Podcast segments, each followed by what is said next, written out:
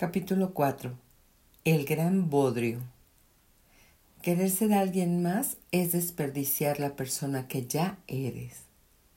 Kurt Cobain. Si sabes quién es este, ¿verdad? Cuando empecé a meterme en el mundo de la autoayuda, hablaban mucho de algo llamado ego. Eso me confundió muchísimo. Siempre pensé que el ego era ser engreído, presumido, y voy a hablar y hablar sobre lo grandioso que soy y después te enseñaré mis músculos. Pero resulta que, aunque la arrogancia y la presunción, que por cierto son diferentes al amor propio y a la seguridad, sí son una parte del ego, no son, como después aprendí, todo lo que implica. En la comunidad de la autoayuda y del mundo espiritual, ego se usa para referirse al yo sombra, o al yo falso, o a ti mismo cuando no haces nada más que lloriquear.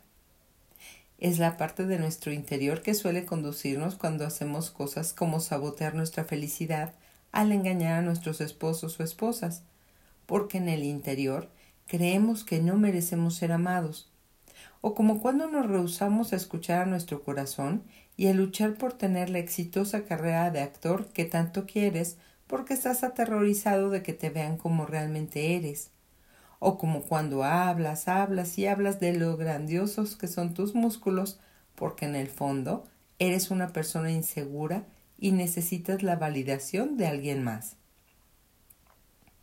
En otras palabras, hay más de una manera de ahogarte en tu ego. De aquí en adelante me referiré al ego como el gran bodrio o GB en corto. Creo que de esta manera será menos confuso. Además, creo que es más apropiado, ya que la razón más común de ser un perdedor, estar en bancarrota, salir con idiotas, llorar descontroladamente al público porque odiamos nuestras vidas, es que no hemos despertado o no nos hemos dado cuenta de lo verdaderamente poderosos que somos o de lo abundante que es nuestro universo. Muy bien, sigamos adelante. El gran bodrio opera según tus creencias falsas y limitantes. Es la basura que metieron en tu subconsciente cuando eras niño y que no es compatible contigo, además de las decisiones que has tomado y que no son halagadoras o fortalecedoras. El GB encuentra su validación en personas ajenas. Hago esto para ganarme tu amor lo que pienses de mí es más importante que lo que yo pienso de mí. Es reactivo. Mis circunstancias controlan mi vida. Soy una víctima.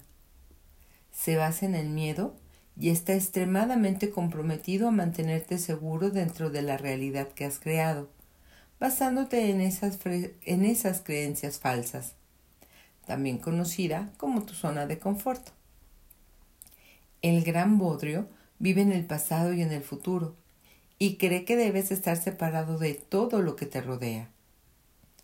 Por otro lado, tu verdadero yo, o tu yo superior, o tu yo superhéroe, tu yo que no es el gran bodrio, es la parte de ti que opera según tu conexión con la fuerte de energía. Encuentra su validación en tu interior. Me amo y confío en mí. Esto se siente bien para mí. Tengo un propósito. Soy amado. Es proactivo. Estoy en control de mi vida. Creo que saldré y seré el mejor. Está basado en el amor y está comprometido a crear una realidad basada en tu potencial ilimitado en cuanto despiertes al gran bodrio. No, más bien, en cuanto despiertes del gran bodrio. Tu verdadero yo vive en el presente y no encerrado en tu cabeza. Cree completamente en los milagros y es uno con el universo.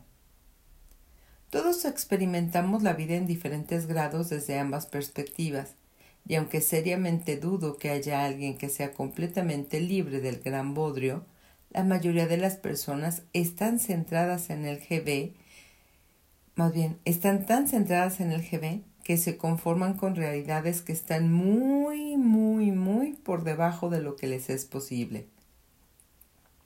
De hecho, Muy pocas personas saben realmente lo que está disponible. Vivimos en una sociedad anclada al, miedo, que ama juzgar a la gente que despierta del gran bodrio, que sale de sus zonas de confort y que sigue su corazón, hacia rumbos desconocidos. Muchas veces dar un simple paso basado en la fe es catalogado como un acto de gran irresponsabilidad, egoísta o demente. Hasta que lo logras, entonces eres brillante. Esto se debe a que ver que alguien se atreve a dar el salto puede ser increíblemente frustrante para alguien que lleva una vida entera justificando la razón por la cual no puede hacerlo. Obviamente estoy generalizando y seguramente habrá muchas personas que nos apoyarán, pero una de las primeras cosas con las que tendrás que lidiar cuando decidas despertar del gran bodrio y empieces a hacer grandes cambios en tu vida es la desaprobación de otras personas que siguen dormidas, especialmente de las personas cercanas a ti, por más triste que suene. Pueden expresar su incomodidad de muchas maneras, enojo, dolo, incomprensión, críticas resoplando cada vez que hables de tu nuevo negocio o de tus nuevos amigos. Constantemente dirán que ya no eres como solía ser, fruncirán el ceño, se preocuparán, te molestarán, te bloquearán de sus redes sociales, etc. Shirley, ¿en serio vas a renunciar a tu trabajo corporativo para abrir un salón de uñas cuando tienes dos hijos, una hipoteca y la presión alta? Muy pocos negocios son redituables y más en esta economía. ¿No te preocupas saber qué le pasará a tu familia si fallas? Por supuesto que a Shirley le preocupa lo que pasará a su familia si falla. Despierta todas las noches agobiada por el pánico, pero está dando un paso más allá de su miedo para crear algo que la emociona. En vez de morir lenta y dolorosamente en una oficina a tu lado, mientras que tú te quejas de lo seco que estuvo el pastel de la fiesta de cumpleaños que organizó tu jefe la semana pasada en la sala de conferencias.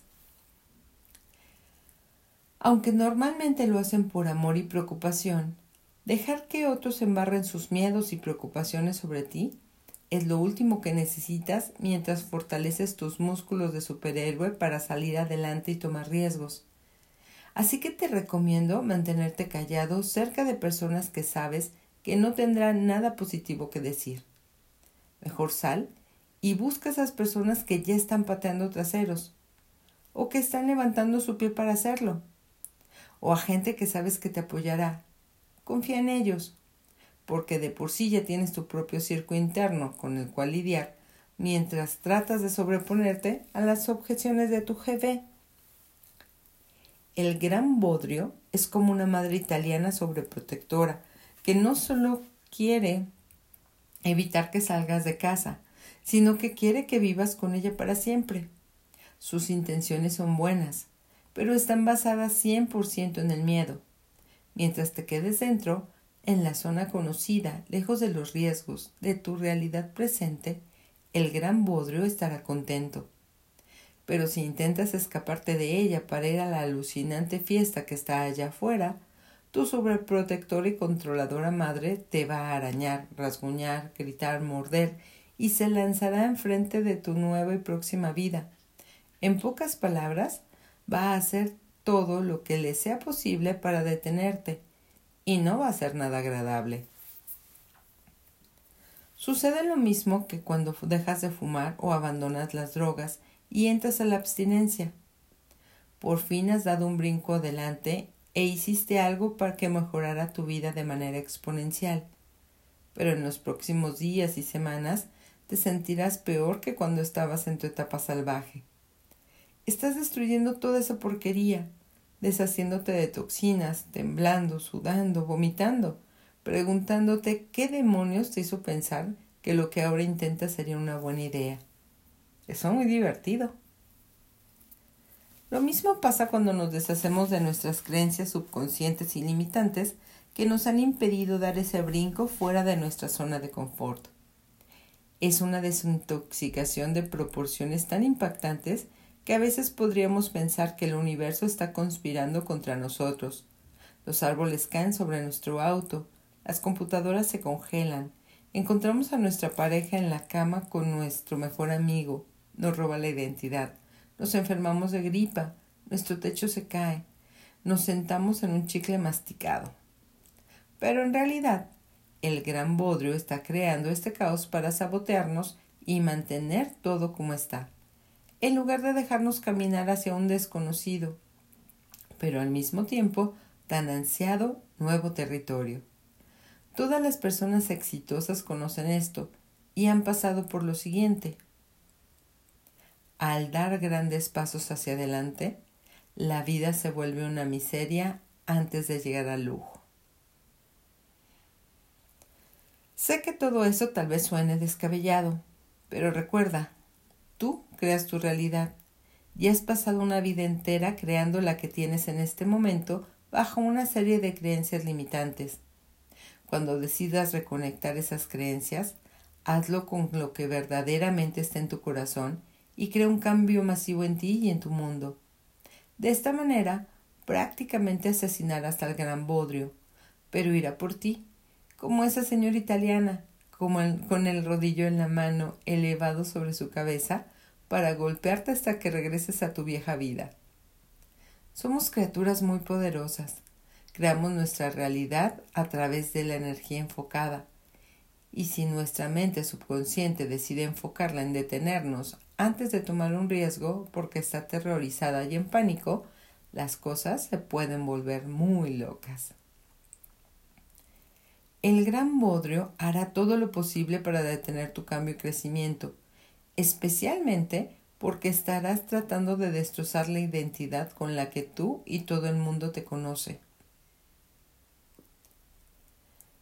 Nunca subestimes el poder del desprecio que vive en el gran bodrio.